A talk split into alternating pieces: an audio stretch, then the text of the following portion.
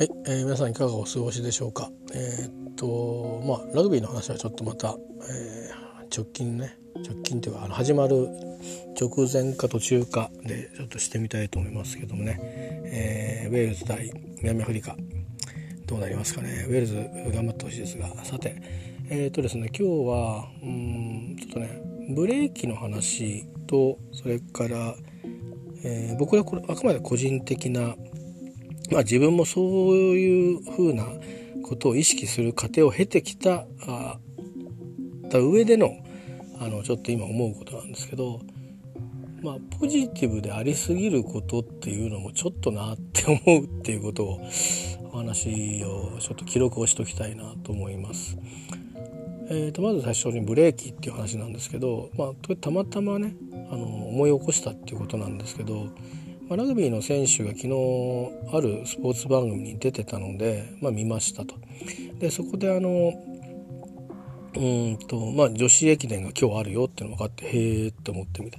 その後にまあ、えー、駅伝といえばということで、えー、まあ、あの関東の方の大学が参加する箱根駅伝っていうのがね毎年実はあるんですよお正月に。で、まあ、ご存知の方も多いと思いますが、まあ、全国的にやる駅伝もねえーと、確か2つほどありましたよね。出雲の駅伝もあるしあとはあのー、もっとなんだろうな。えっ、ー、とね出雲じゃなくてあれどこの辺なの？愛知の方なのかな。そっちの方でやる駅伝もありますよね、え、あれは確か全国でやってる駅伝とかだったような気がしますけど。まあそれはそれとして。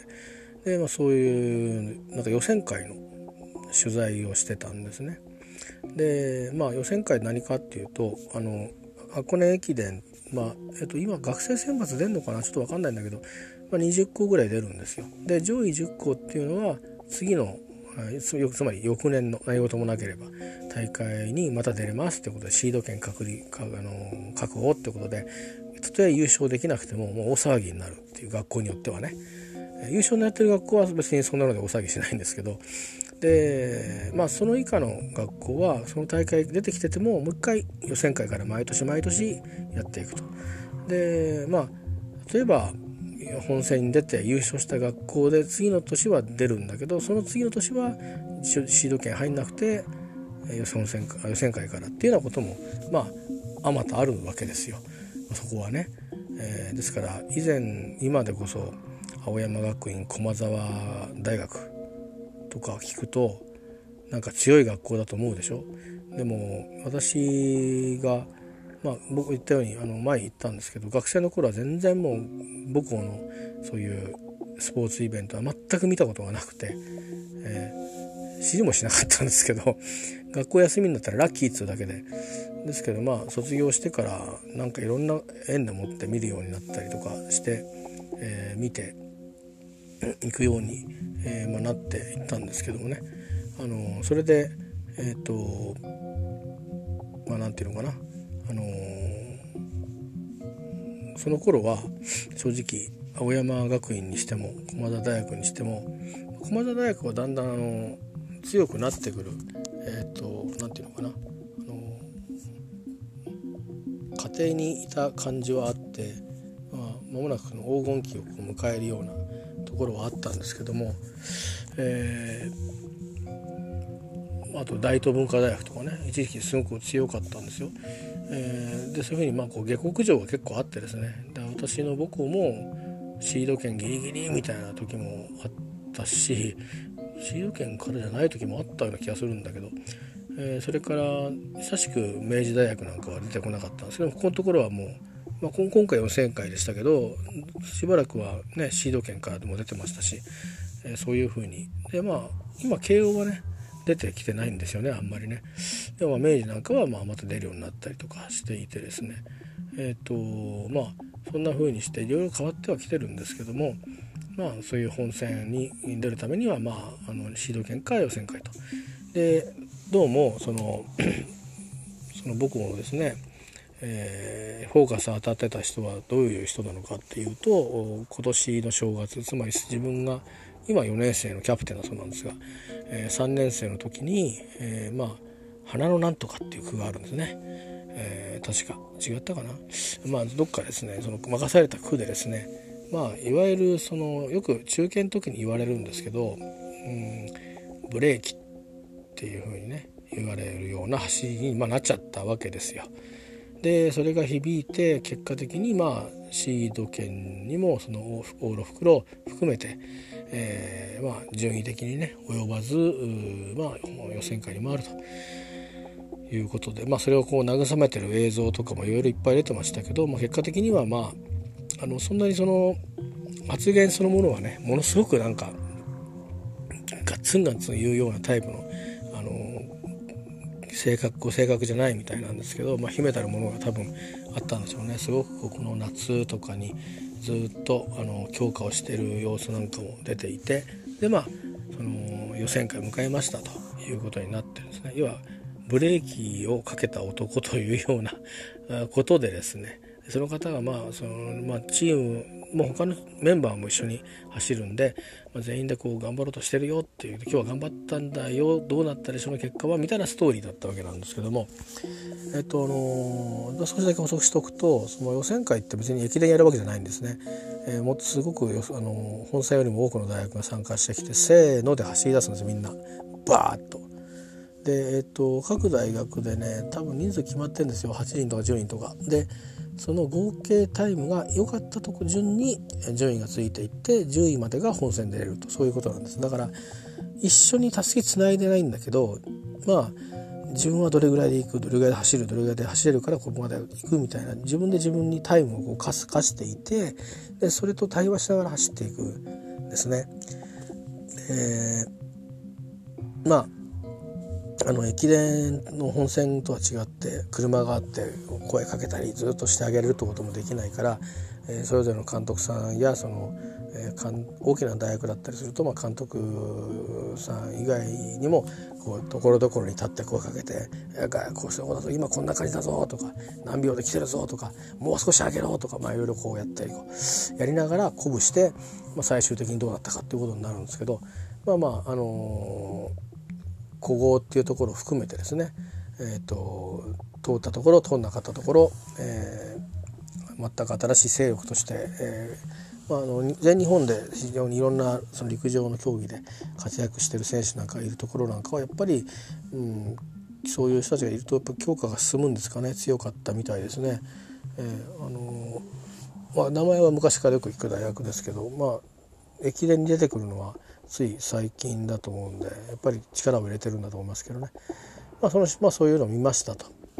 でまああの思った成績ではなかったけど、まあ、どうにかあの予選会を通過して、まあ、これで正月に行くと思うんですけどね。まあ少し残念そうなあの表情ではありましたけども、まあ、これからまた、えーと、強化をしてですね、えーと本戦を迎えていくと。いうことになるんで是非いい強化をね、あのしていただければその人のその人やその学校や、えー、もしかしたら去年一緒に走って今回選ばれない方っていうのかなあにも、まあ、思いは通じるんじゃないかなとは思うんですが、まあ、そういう反面ですねブレーキってなんだよと僕はちょっと常々思っててあの彼はちゃんと走りきったんですねその区をね。で、えーと、走りきれないような状態になっちゃう時もあるんですよ。で見ててねでどうしてか僕も詳しくアスリートではないから分かりませんがまあ解説者の話をあの受け売りで言うとまあ例えばそのペースがその日のレースの序盤のペースが速くてオーバーペースになってしまう要は自分の持ってるというよりかは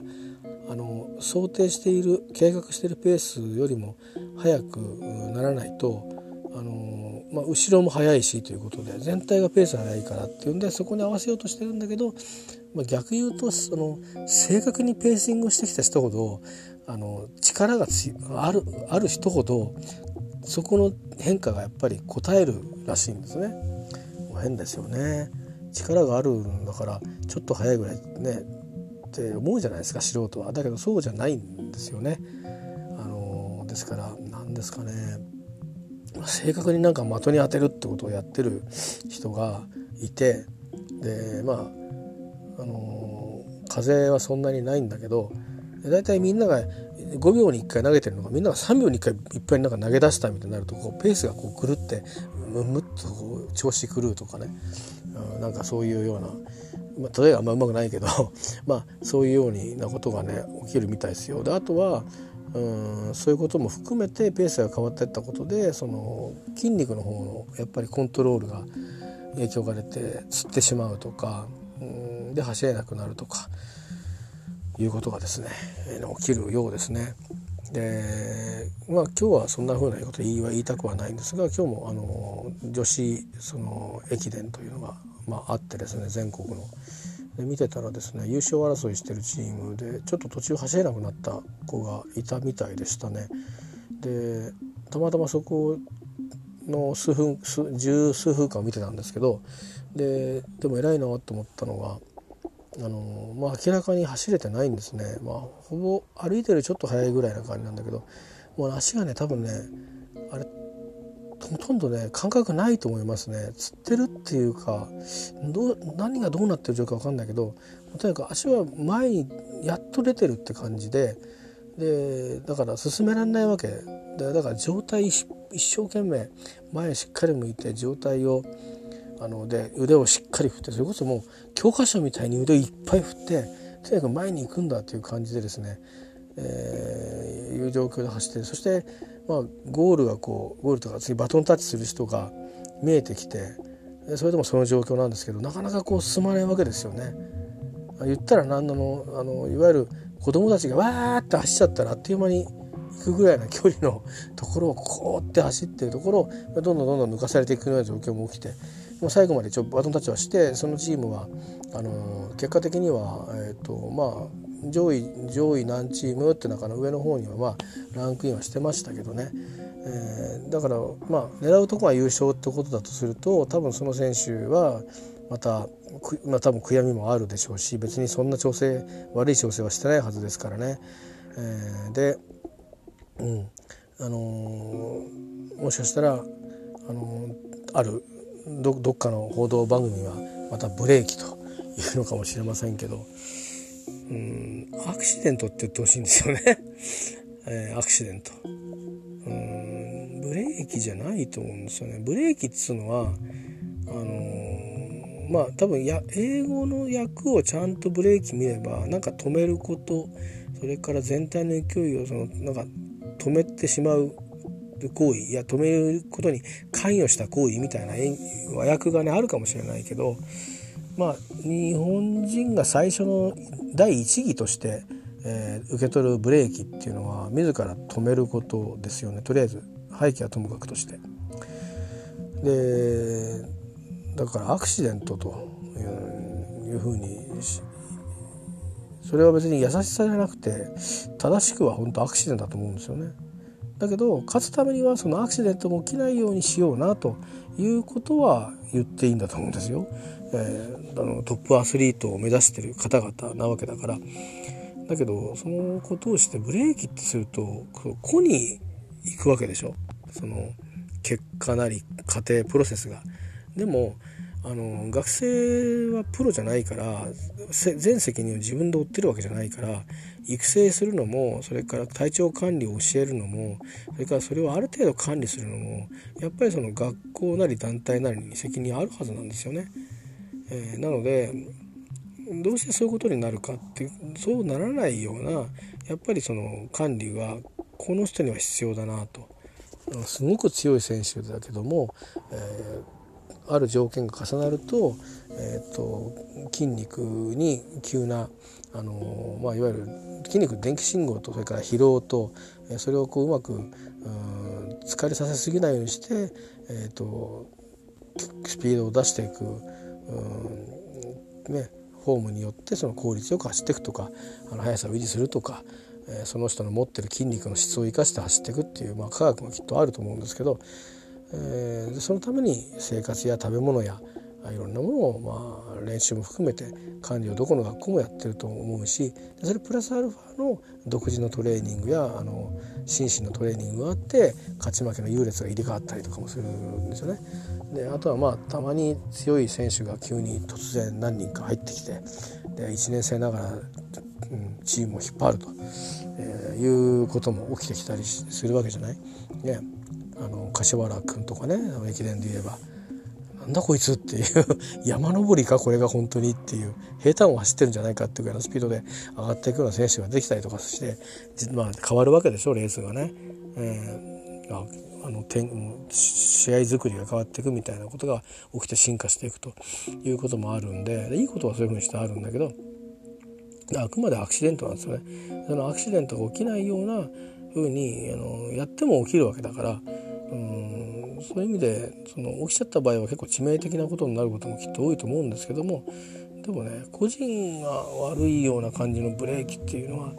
どうかなって僕はちょっと思ってますね。ちょっとこれあの英語の訳が間違ってていやいや3つ目ぐらいの意味にねそういう意味があるんですよってまあこういう陸上界ではね国際的にブレーキって呼ぶんですということであるならばああそうですかまずわかるんだけどじゃあっていうことで逆提案で日本では使うのやめませんかっていう 言いたいですね。しかも学生スポーツではやめませんかと、えー、いうふうにちょっと言いたいですね。あのなんか酷な気しますよね。だってさいやその目標だって言うけどうん、学校出た後の人生のはもしその子がすぐそこで、ね、それを苦にしてとかっていう不幸が起きるないとすればよ、うん、そこから人生開けてるわけで。でずっとその思い出がこうずっと残っていくわけじゃん。である時にいやまあいろいろ考えて私も克服しましたなんていうインタビュー聞く時あるけど克服も何もアクシデントだからさ。なの。それはその見てる観客や僕ら受ける方があれはブレーキだったって言うからブレーキになるんでアクシデントですからねしょうがないでしょうん、いやいやまあそう言ったら、まあ、ボクシングもアクシデントなのかって言われるとうんと思っちゃうところはあるけどもでもまあ内容によったらアクシデントかもしれないですよね。えー、あの汗汗が落ちてるところにスリップしたことによって頭を打ってフラフラした状態で「大丈夫か?」って言うと「いや大丈夫だ」と。あの言うしかなくて、えー、で向かってったらあのバンバンバンバン上げて TKO で負けちゃうとかそれはアクシデントでしょ？でもボクシングの世界厳しいからそれでアクシデントは呼ばないけどでもまあそういうこともあるわけじゃないですか。まあそれは多少同情を集めるけどプロの世界だから厳しいから負けは負けっていうことになるんだけどで学生スポーツの世界も負けは負けなんだけどでも結局何が残るかっていうと学校が負けたことよりもあの時こんなブレーキがあったよねっていうことに駅伝の場合なりがちなんだよね。でだからブレーキにならないようにっていうふうに走るのもそれも変な話で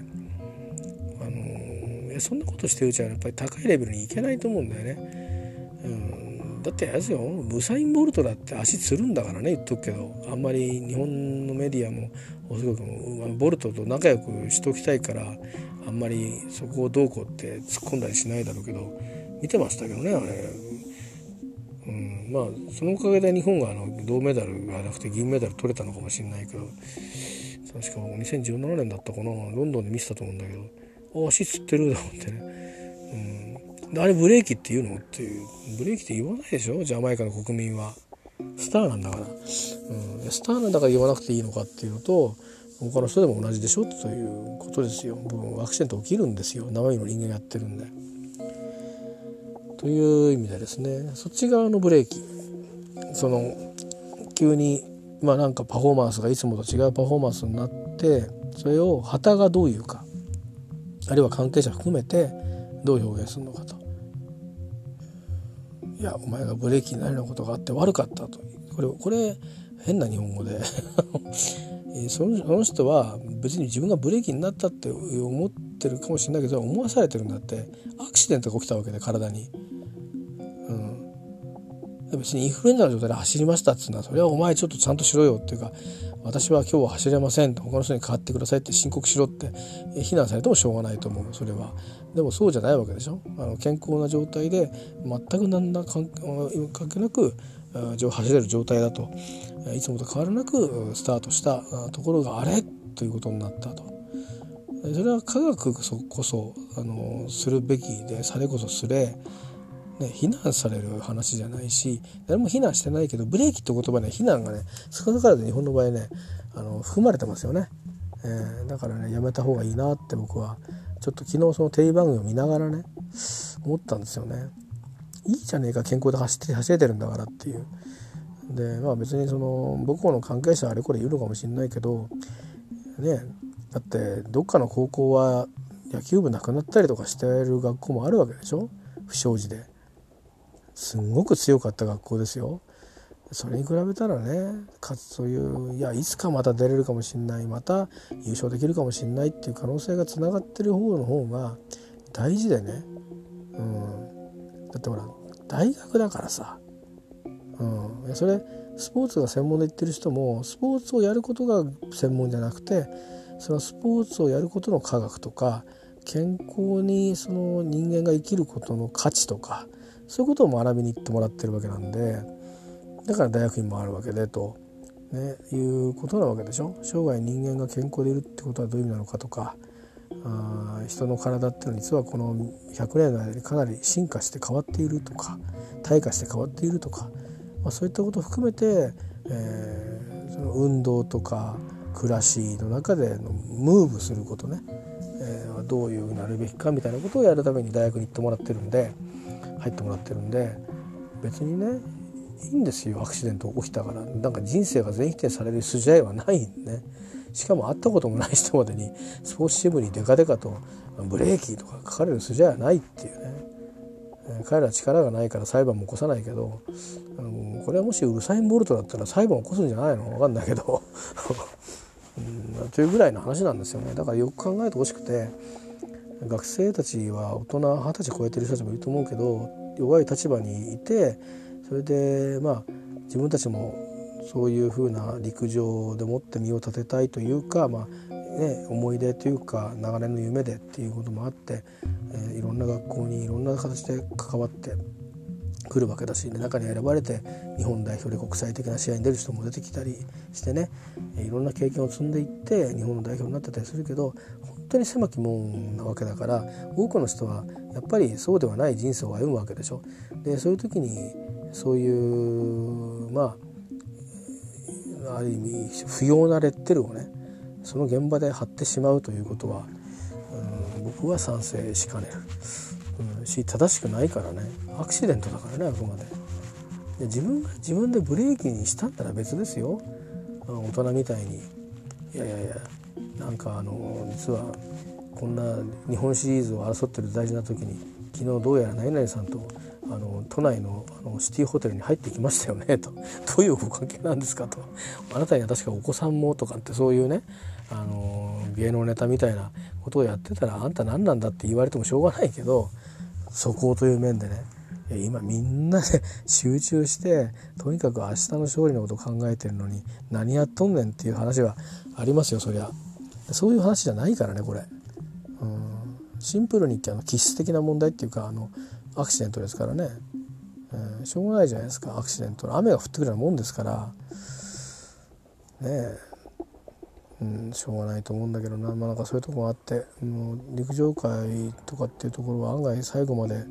いわゆる今世の中の方がどんどんどんどん変わってきてるんですけどあのいろんなことをその寛容な社会を作ろうとして頑張ってるんだけど、えー、確かに本当に世界一になろうとしたらそのなんていうかな甘やかすことと寛容は違うと思うんですよ。でもその寛容ってどの場所で寛容になるかだから結果出たことについてずっと責め続けるっていうようなのような非寛容は僕は賛成しないってことなんですよ。うん、頑張るべき人はそれなりにそのそれぞれで頑張るっていうのに対して何もしなくていいぞというそういうなんかあのフリーハンドの寛容は僕は賛成はしませんけどもうそれも条件次第なんだけどね。だけどまあ結果でそれもしかもこれから取り返しがつかないやつね。あのやりやり直しが効かないようなやつについて非寛容でいたとこでねしょうがないじゃない不寛容というか。でまあ寛容もそれはそのあれですよ状況によりますよそれはもうあのパラリンピックに出てくるようなああいう高いその気持ちの強さを持ったり誰かさばえる人がいてとかって言って苦労しながらも頑張ってる頑張れる才能がある才能を育んだいや才能なんかないんですよと言いながら結果を出しているあるいは参加をしている人たちもいればもう本当動けない人もいるわけじゃない。でそれはさ寛容になるしかないし寛容であるべきだよね人間として。でそういう人たちともイーブンに同じ社会の中で生きていくってことを考えていくっていうのはこれきれい事じゃなくてそうしていかないことにはこれからその弱い人体が弱い人間の方が増えるわけだから高齢者の人たちが例えば70まで元気で私は元気だよと言って80まで元気でってね。イタリアとかみたいになるかもしれないけども。でも今僕たちがやってる暮らしっていうのはさそのイタリアのそれとは違うわけでしょ。食べてるもんだって違うしだいぶ変わってきちゃったし。だからもしかすると何歳を境に急に病人が増えていくってこともあるかもしれないよね。でそうならないように運動が大事とかより言うけどでもあるとこまで行ったら運動しすぎると実は負担になって足を折るとかあるわけですからね。そんな安易な問題じゃないんですよだから一人一人違うそれからもともといわゆる一般に言う障害を抱えてるという、うんまあ、心身に障害を抱えてる人にしてみればもともとできないことはどう言ってもできないんですよ。旗ができるだろうって言われてもいやできませんっていうことはあるわけですね。でそれによってまあそのチャンスは完全に諦めなきゃいけない場合と条件付きで認められる場合とそこはまあ運みたいなものもあったりする時もあると思うんですけどもでもまあ結果どういうふうな選択を本人にはするかあるいは関わりの中であのできるかっていうこととは別に、えーと、寛容ではいなくてはいけない社会がね社会や身近な人や全然知らない人なんだけどあこの人はそっかこういう札札下げてるからあちょっとこれ立ってるの辛いんだな席譲ってあげないととかあそこに空いてるからちょっと連れてってあげようとかいうふうに僕らが少しずつ勇気を出してい、えー、くのは必要なんだよね。それはだから妊婦さんに、まあ、妊婦さんいたら座りたくないって人っているとはあんまり思わないけど声かけるとかたまにねあの何も札もつけてないけどあの多分高齢の人なんだろうなと思う人に声かけると「あいや私はいいんで次で降りるんで」なんて言って言う人もいますけども、まあ、逆もいるけどね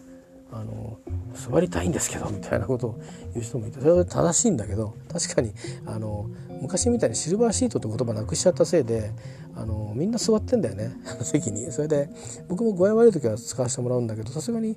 まあ、妊婦とかその体の不自由な人来た時は立ちますね。あの寝込んじゃってなければ「あすいません」っつって立ちますけどあのでもまあ結構ねあの普通にこの人絶対健康だよなっていうあの人が座ってたりすることありますよね、まあ、絶対って言い方よくないけどでも多分あらかたスマホして起きてるし、うん、絶対健康っていう。まあだからそのシルバーシートっていうのがそのシルバーシートじゃシルバーじゃない人たちに対して使いにくいっていうことがあったんで変えたんだと思うんですけど今色々貼ってありますけど、まあ、そのことももっとね啓蒙していった方がいいと思いますけど、まあ、別の話ですけども、まあ、だからブレーキはねアクシデントなんでアクシデントと呼んでほしいと思いますよね。でそれからそのブレーキっていうのももう一つあってなんでブレーキかかるんですかねといや今度はブレーキ呼ぶ呼ばないの話じゃなくてなんでストップがかかるんですかねということですよ。それはシンプルにかけるべきだから体がかけてるという立場僕は、うん、あの取るのが普通かなっていうふうにやっぱり、えーと、思っています。それは自分の長年の経験あの長年の病気との付き合いというのももちろんそうですしなかなか受け入れるのに非常に苦労しましたけどあのそう考えるしか答えがないっていうのも事実ではありますけどでもそうじゃないんですかやっぱり風邪ひく熱が出るって時って、えーと、今はあなたそういう時よっていう サインでしょ？サインっていうかもろもろそうだよね。インフルエンザだったら今社会的にはあんまり来られると困るよね、うん、もっと患者増やしちゃうんだから。であれば言っちゃいけないっていう今社会的にはサインを自分で感じ取れたってことなんで。だからあの人混みがいるところに不特定多数に移すような真似はしないっていうのもそうだしもし何かの団体に所属しているんだったら連絡をしてそこにしばらく行かないそして定められたあ治療を受けて、えー、そして確認もしてもらってで行っていいですよと言われてから復職すると。それは他の、まあ、病気なんかをねあの流感というかあの流行り病もねそうですよね。ノロなんかもそうでしょうし、えー、まあ、今はあまり話題にはなくなりましたけど旅行先によってはコレラとかね予防接種していくとは思いますけどやっぱりそれでもね予防接種って別に完全シールドじゃないから、まあ、かかっていくこともあるんで、まあ、そういうことがありますよね。だからそれは、うん、ブレーキっていうかストップしなきゃいけないっていうサインは必要だから出てると。それも体が今こんな状態ダメっすダメっすっていうことを言ってるっていうことだと思うんですよ。でマラソンとかの駅伝とかのやつ場合も、まあ、本当に調整不足っていうのがもしあるんだとしたらそれは僕はプロじゃないから分かんないけどそのアクシデントみたいなものだってその日はもう走れませんっていうことのサインでしょあのいつもと同じようには。うん、だだからそれだけでしかないわけだよね体ってそういうもんじゃないのかねでよくわからないのがあるとすればがんみたいなものかもしれないですね。あのそれは私だって人事じゃなくてがんは毎日生まれてるんですよ。体の中で。というふうに言われてます。でそれを超えるほど正常の細胞が、えー、出来上がっているので、えー、正常というか、まあ、通常の健康な暮らしが僕らの感覚としての暮らしやいろんなえーと、健康を表現する血液の数値やなんか白血球の数やいろんなものがその数値の中に収まっていると。でこれがバランスが崩れていってるんですよ細胞のその繁殖の。えー、がん細胞のがある部分に関して多くなっていったりするとそういうところにいろいろ症状が出てきたり、えー、全身の症状が出てきたりして見つかるということでね、えー、でそれは別に何だろうじゃあなんで急にその細胞が多く繁殖するようになったんだっていうのは分かってないわけですよ。これ分かってればまだ治療の違いはあるんでおそらくこうであろうっていうことは徐々に最近分かってきていたりでそれからまあ数もうどもう随分昔からこれとにかくこれ聞くともう少し反応を収められるから治っていく確率が高くなると。とか免疫上げるといいとか、まあ、民間療法みたいなの含めてちょっといろいろ怪しいのいっぱいあるんですけどでいくつかまあ医療医学的に認められてるもの医学的なんだけど認められない方法もあるわけですよね科学の世界は。で認められてもっていう意味ではあの弊害は出るんだけど放射線治療とかがあったり、えー、まあ薬のね治療ももちろんあのありますけどあのそれからあとはやっぱり、えーと、切除するということもある。でもそれやったからといって、えーと完全に次が起きないかっていうとそうではなくて、まあ、医学的にはそのこれでもう大丈夫です治りましたっていう。がんの場合は一回かかると完治っていうのがないんですよね。かかり続けなきゃいけないんで。まあだから余命何年っていうの感じで言われるだけですよ。だから例えば余命6ヶ月言われたのが手術したら余命が3年になりますよって言われるだけで3年かよと思うけどでももうダメもう明日にもっていう人が3年ってなるってことはこれ医学的に3年っていうと下手すると結構長い間生きて十何年も生きて、えー、っていう方もたくさんいらっしゃるっていうことなんであくまでその医学的なものの尺度で表現の仕方で言ってるだけで、えー、と人間が人間として生きていくっていう中においては、まあ、その医学的な数字を超えてね生活を営んでいくっていうことはまたあるわけですよね。でまあ、あのそういうことを含めてそういう状況もまあどの年内でその病になるかによってインパクトがかなり違うと思うんですよ。で私の場合で言えば今もし自分がそうなったらうんと収入が途絶えますよね。えー、で保険では治療費は入ってますけど収入の保険は入るほど余裕がないので、えー、それどうしようかってことにあの今自分が抱えてること以上にですねあのどうしようかってことになると思うんですよね。えー、働ける働きながら治療ができるがんだったらいいんですけどっていうか、まあ、ちちょっと休んで復職してってことであればそうでないものにかかった場合はしかもそれがあの変な言い方ですけどもある程度その闘病期間が限られるもんだったら頑張ってどうにかしようっていう最後まで頑張ろうっていうとこだけでいいっちゃいいと思うんですけどこれね本当に家族に一生迷惑迷惑っていうか世話をかけるようなタイプだとするとどうやって生きていくんだとなって、まあ、調べればいろいろあのいろいろなんていうか補助もあの支援をしてもらえるようなこの公のねそういう何か制度があるのかもしれないんでその時に考えなくちゃいけないのか今から考えておくべきなのかちょっと分かりませんけども、えー、まあそういうようなことも、えーとまあ、ありますよね。でまあそれはいつになってもきっかけが同じなんですけど、まあ、一番こうなかなか切ないのが小児がんっていうのもあるじゃないですか。まあ、ね子供が生ま生まれてちょっとしてからがんって分かった時にあのまあ、私は幸いに我が子たちは小児がんにはならなかったですけども、えー、まあそういうふうに子供がいる大人なのでその子ががんになるっていう親の気持ちはその重たさは少しこう分かる気がするんですねだけど本当の何て言うか心の中の複雑な気持ちは想像ができないなって正直に思うんですよ。あのそれぞれの家庭の中でですねそのお子さんを授かったことの意味合いって全然違うしそれから子供がいて、え暮らしがあるっていうことの意味合いもそれぞれ違う日常も違う、うん、だからそれからそうですねそういうことの中での出来事なのでまあやっぱり想像勝手な想像をするのは自分だったらってことを言ってるだけのことになしかならないからできないなっていうふうに思ってますよね。でまあそういうようなことでねそういうブレーキってあると思うんですよね。でそれその小児がんの場合はブレーキっていうかちょっとブレーキにしちゃ重てえなっていうことなんだけど治ればね治ればいろんな制約が最初はあるにしてももしかしたら中には元気になる子だって大勢いらっしゃると思うしそれでいいと思うんですけどなかなかやっぱりその若い人ほどがんって早く進行するからあそれそうなんですよ。あのそれは別に子供に限らず。だからその悪い細胞も早く作られる。いい細胞も早く作られる。おかげごっこになるんでそのねその若いことがそのあだになっちゃうっていうか悲しいとこがこうあるっていう。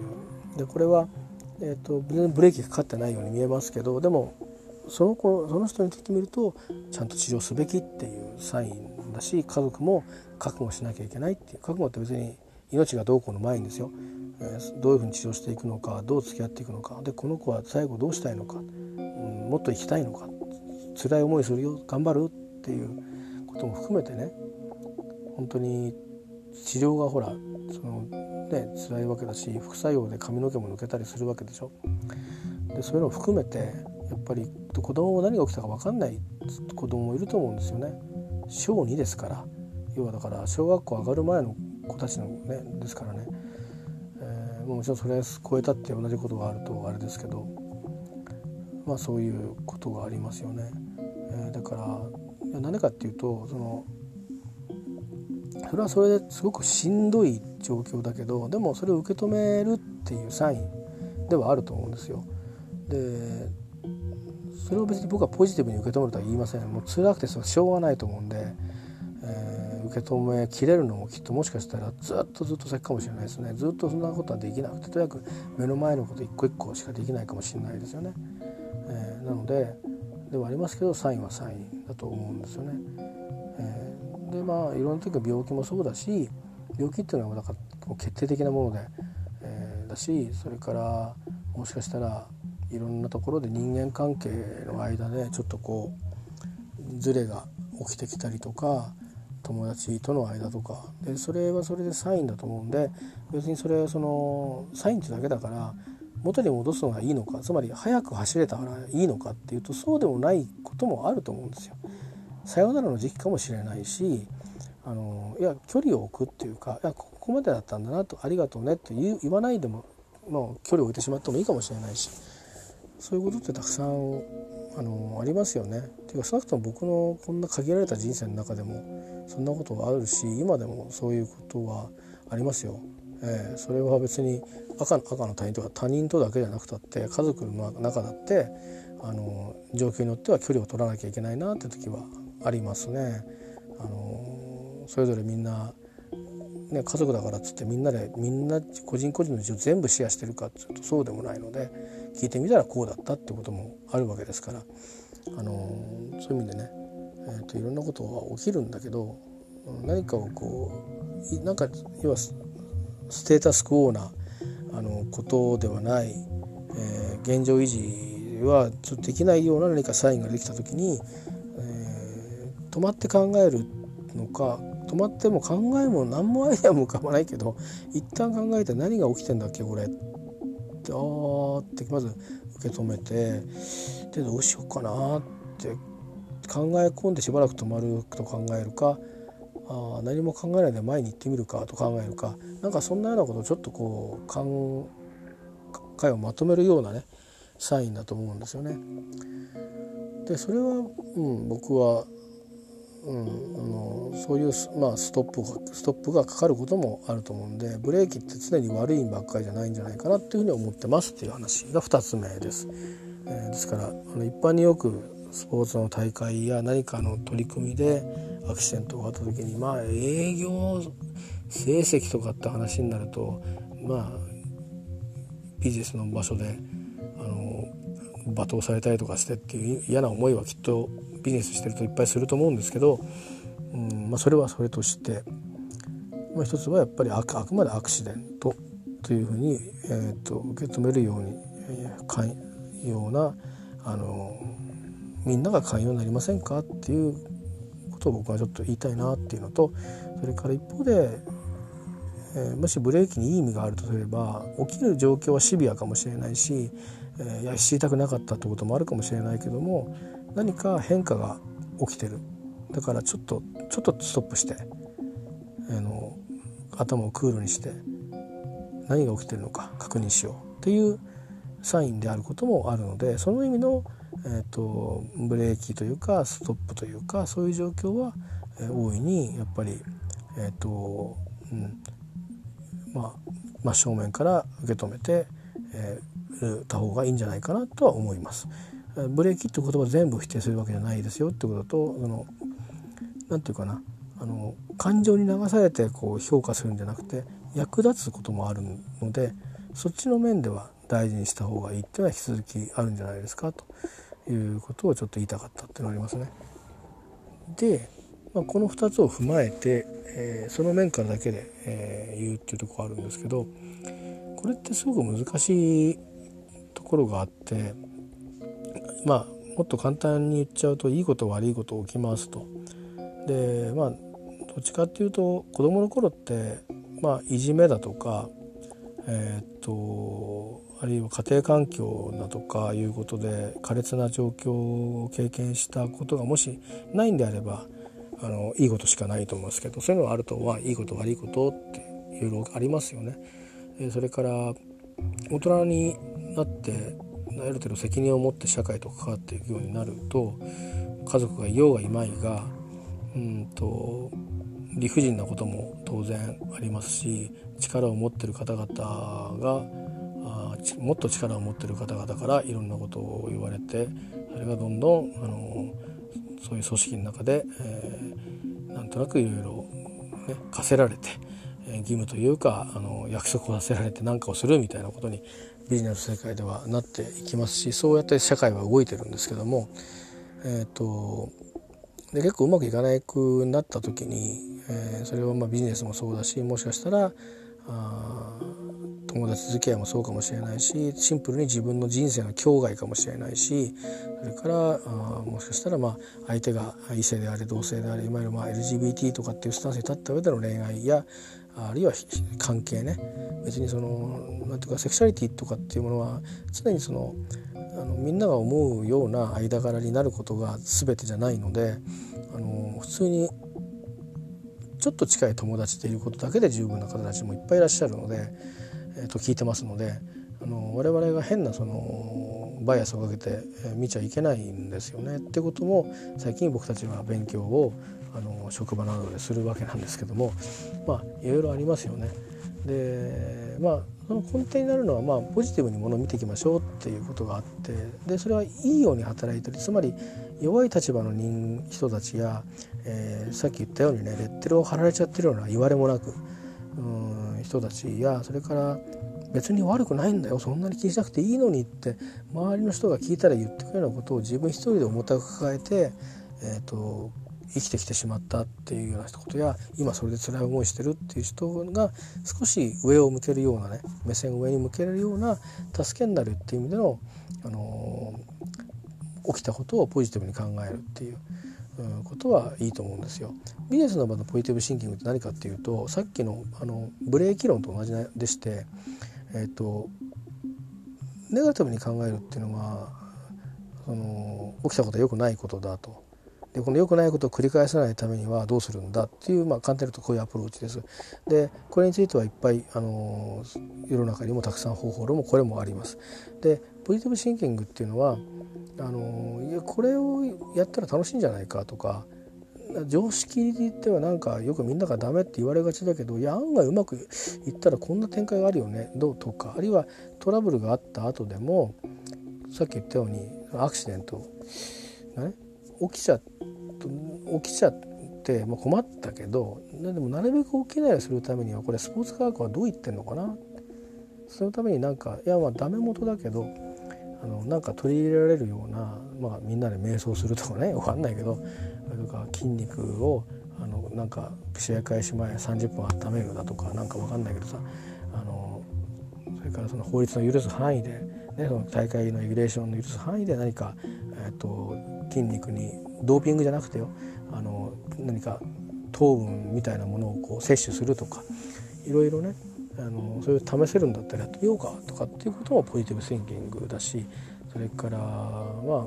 失敗学っていうのもあるんですけどもあの世の中に最近ねいろいろ事故起きるじゃないですか。あのとある JR の西日本の方でマンションにカーブ曲げけないで突っ込んじゃってな、ね、何十人も亡くなっちゃって何の何の罪もない人が、えー、それからあとは、えーと、某某なんとかヒルズの、えーと、回転扉で子供がね挟まれて亡くなっちゃったりとか亡くなったんだと思うんですけど確かねでそういう事故って結構ありますよねその公共施設で。で別に公共じゃなくてもいいんですけど例えば吉野家のあのこれは失敗ではないんですけど BSE の問題でアメリカの牛肉を日本が輸入しなくなった時期がありましたけど吉野家さんは他の牛丼屋と違ってアメリカのチルドの、えー、して輸入してきた牛肉でうちはやっていくんで牛丼は出しませんっていうふうにしたんですよね。でその代わりあの豚とか他の肉を使ったラインナップを増やした。で、まあ、今ちょっとまた状況変わってきましたけどその数年前ですよねそのその問題が起きてから23年してで、えーと、また牛丼が食べれるようになった頃に、まあ、振り返りで、まあ、その失敗薬の先生あこの失敗薬の先生は、えーと、2011年のあの、えーと、震災があった時に原発事故の調査委員会がいくつかできましたけど国会の調査委員会の委員だった先生でもありますね。えーと、畑村先生っていう先生多分あのご本探していただけるとあると思います。えー、まあそういうこと分かりやすくあの書いた本もあるので、えー、僕はそれで出会ったんですけどあとはまあ NHK でですね6回ぐらいの連載で連連載っていうかあの回でやってたんですよね。であとは、まあ、今だから言えるんでしょうけど当時は多分タブーだと思うんですけどあの日本航空の飛行機に落ちたことがあるんですよね。というかまあ何回か落ちてるんですけど、えー、1985年夏群馬県の上野村御巣鷹山にですねえー、墜落した123便っていうのがありましてボーイング747なんですけどもでこれは当初ボーイング側もあの最初から積極的に原因究明には関わってなかったんですね。であとは日本とアメリカの関係も違いましたしそれからまあうんエアバスっていう飛行機もできてたんですけど、えーとまあ、世界的にはボーイング一強の時代でえー、はなかなか原因が究明されなかった。最終的にはですね、え、修理の時に核壁を十分にちゃんと直してなかったことによって、えー、核壁が破壊されて尾翼がぶっ飛んでアンコントロールの状態で墜落ということが分かったんですけどもでこれもあのちゃんとその継承していかなきゃいけないというふうに日本航空は判断をして、えー、今その社員教育の一環としてその事故で、えーとまあ、いろいろ海から回収したもの、まあ、全部ねあの捜索捜査が終わったもんで全部置いてあってでこれがこうなんだよってことや、まあ、今社長ぐらいしかしなくなったのかな？どうなんだろう？今でも言ってるのかな？あの、ね、その日にはみんなで登山行く時にちゃんと JAL の社員も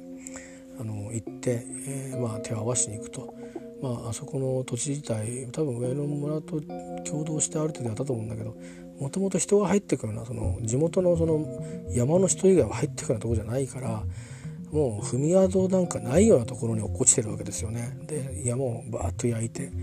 だから今はそれがまあある程度人が足で登れるようなぐらいな整備がどうにかされてるっていうところに、まあ、夏皆さんうんとお参りに行かれるんですけど、まあ、そういうのも含めてね、あの敗何を学んだのかという、まあ、整備の失敗もあるけども、えーと、そういう失敗を今度は見せていく継承していく忘れちゃうから。それから失敗ってのはあるんだと。失敗から学んでやっぱり改善していくってただ改善していく時のやり方もいくつもあるよねと、え柔らかい頭で考えていくことも大事。いうことなどをですねまあその NHK の E テレでやってたんですねで僕はそれを見てのと同時に同時期にあのギリシャ倫理っていうまああのうんものもですね同時にちょっと近いことをあの触れられたんでそれは別にあのえっと何ですかな別にコース取ったわけじゃないんですけど放送大学の方で自由に見させてもらって、えーまあ、それに関する本をかなり読みましたね。で結局のところそのまあ失敗をどう取るかっていうこととかポジティブに考えるってことの使い方って大事でそれがその、まあ、いわゆる政治で言えば為政者側それからビジネスで言えば会社側ああるいは何か力関係で言えば力の強い方側あが使いが自由に使い出すとそれは全然その本来何か新しいイノベーションがいや違う視点や弱い人たちっていうかあのもっと権利守られればもっと活躍できるのにっていう側にメリットにならない要はその強い側が強い側の論理を守るためにしかならないっていうことに僕の考えに至ったんですよ。えー、ですからつまりその例えばですねこれのこともご存知の方いますかねギリシャ倫理の代表的な話なんですけどとある運送会社で、えーと、業者とその何かの癒着を告発した社員がいるんですね。今であればだから何ってぐらいの話だと思うんですけど当時はま勇気ある行動っていうか大丈夫かっていうクビになっちゃわないっていうぐらいのことなんですけど、まあ、それを知ってしまったその人がそれを黙ってるっていうこと自体がすごい辛いことなのでえーと、もういろいろと中でいやこれはちゃんとこうした方がいいんじゃないですかっていうことも言った上で何言ってんのお前はみたいなことを言われてやむやむやむなく告発をしたんですよね。で、まあ、それで、まあ、指導をその会社受けたんですがそうするとまあ普通の人だったらどうしますかね会社辞めちゃうかもしれないですよね。そしたらその方は会社を勤め上げたんですよ。それで定年退職したんですね。だけどどういう仕事させられたかっていうと現場から外されて、えーと、本社敷地の、えーと、管理業務ですねで給料も当然下がりますそれから要は草むしりするおじさんになったわけですよ。えー、日本でも結構有名なあの運送会社ですよ。あの私はここでは名前出しませんこれ調べればすぐ分かるんで。で、まあ、退職の日ですね退職金が1500万だったそうですけどその方のもともとののポジションからずっといったらもう少しあのでしかも昔の方ですからね僕らよりももっと多くみんなもらえるんですどこの会社でも。あのいうことで、まあ、同期の方たちと比べてもあの、まあ、キャリアを、えーとまあ、制限されてしまい、えー、別にその人のせいじゃないじゃないですか。会社の名誉を著しく傷つけることっていうのは就業規則で多くの会社が禁じてますけども悪いことやっての会社ですからね。要はあの罪を隠そうとしたということとそれをばらしたのお前っていうことの、えー、で報復じゃないんですよね。人事異動ということで。で今だったらそれは本当にもうみんなでソース感なんですけどそういう古い時代だったのとまあみんなね食いや食われずでまだやってる人たちも多かった時代だったので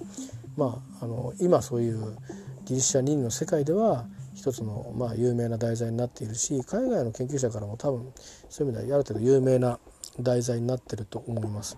あの日本という国はなっていうふうな典型ですね。えー、で、まあ、今そういうことがあの学者さんもそうだしそれから、まあ、心ある官僚の人たちが、えー、そういうことをきちっとちゃんとしようねというところもあったり、まあ、まあある意味、まあ、これを珍しく心あるオポジットの人たちがですねちゃんとそのそういうことを問題にしたりして、えー、公の場でそれを発言することでまあそういったことはなかなかあの起きにくくなってるのとあとは嫌がらせみたいなのも増えてきてるんで公益通報制度なんかできたりしていますけど、まあでもその方自体はあまり、えーと、社会には一石を投じたもののうん何でもご家族の方は辞めたらって言ったそうなんですけどそのやっぱりその方のプライドがね矜持が許さなかったんでしょうね。えー、まあ、それはそれでどうなのかなっていうのは個人の皆さんのご意見分かれるところだと思うんですけどあのまあ私は尊い行為だと思ってます。あのなぜかってやっぱできないからですね僕には。僕は多分辞めてると思います。し会社によって多分言われたところで目をもつけつけられてると思うので、えー、ともうおとなしく「キャン」って言ってね「キャン」とあの犬があの泣くように言って尻尾振ってついてったと思いますねだからそんなことってできないと思うのででも今ギリシャ倫理っていう学問としてあるんですけどもそういったものを確立していこうということになったのは一つそういうこともあります。それはあの技術者であるかどうかじゃなくて今産業として、えー、何かあとはビジネスとしてやっていく場合にやっぱりこう非常に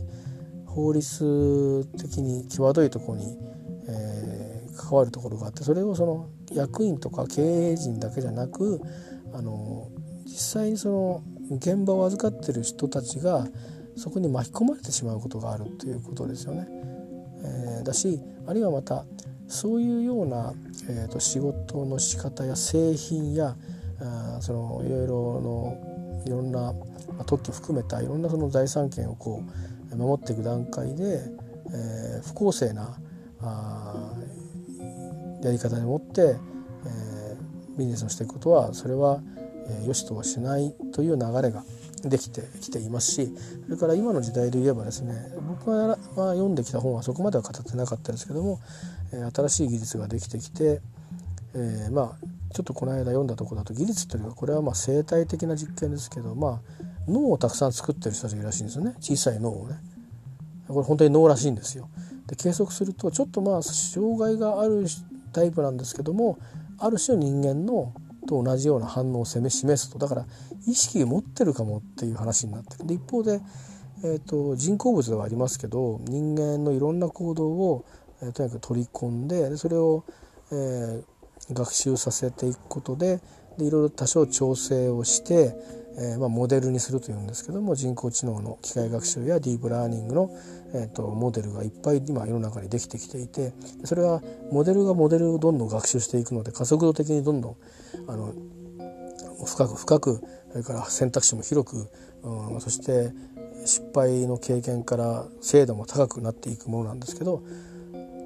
そういったものをこうこさえていく時にどういうふうに適応するかっていうところの最後の問いでは倫理なんですよね。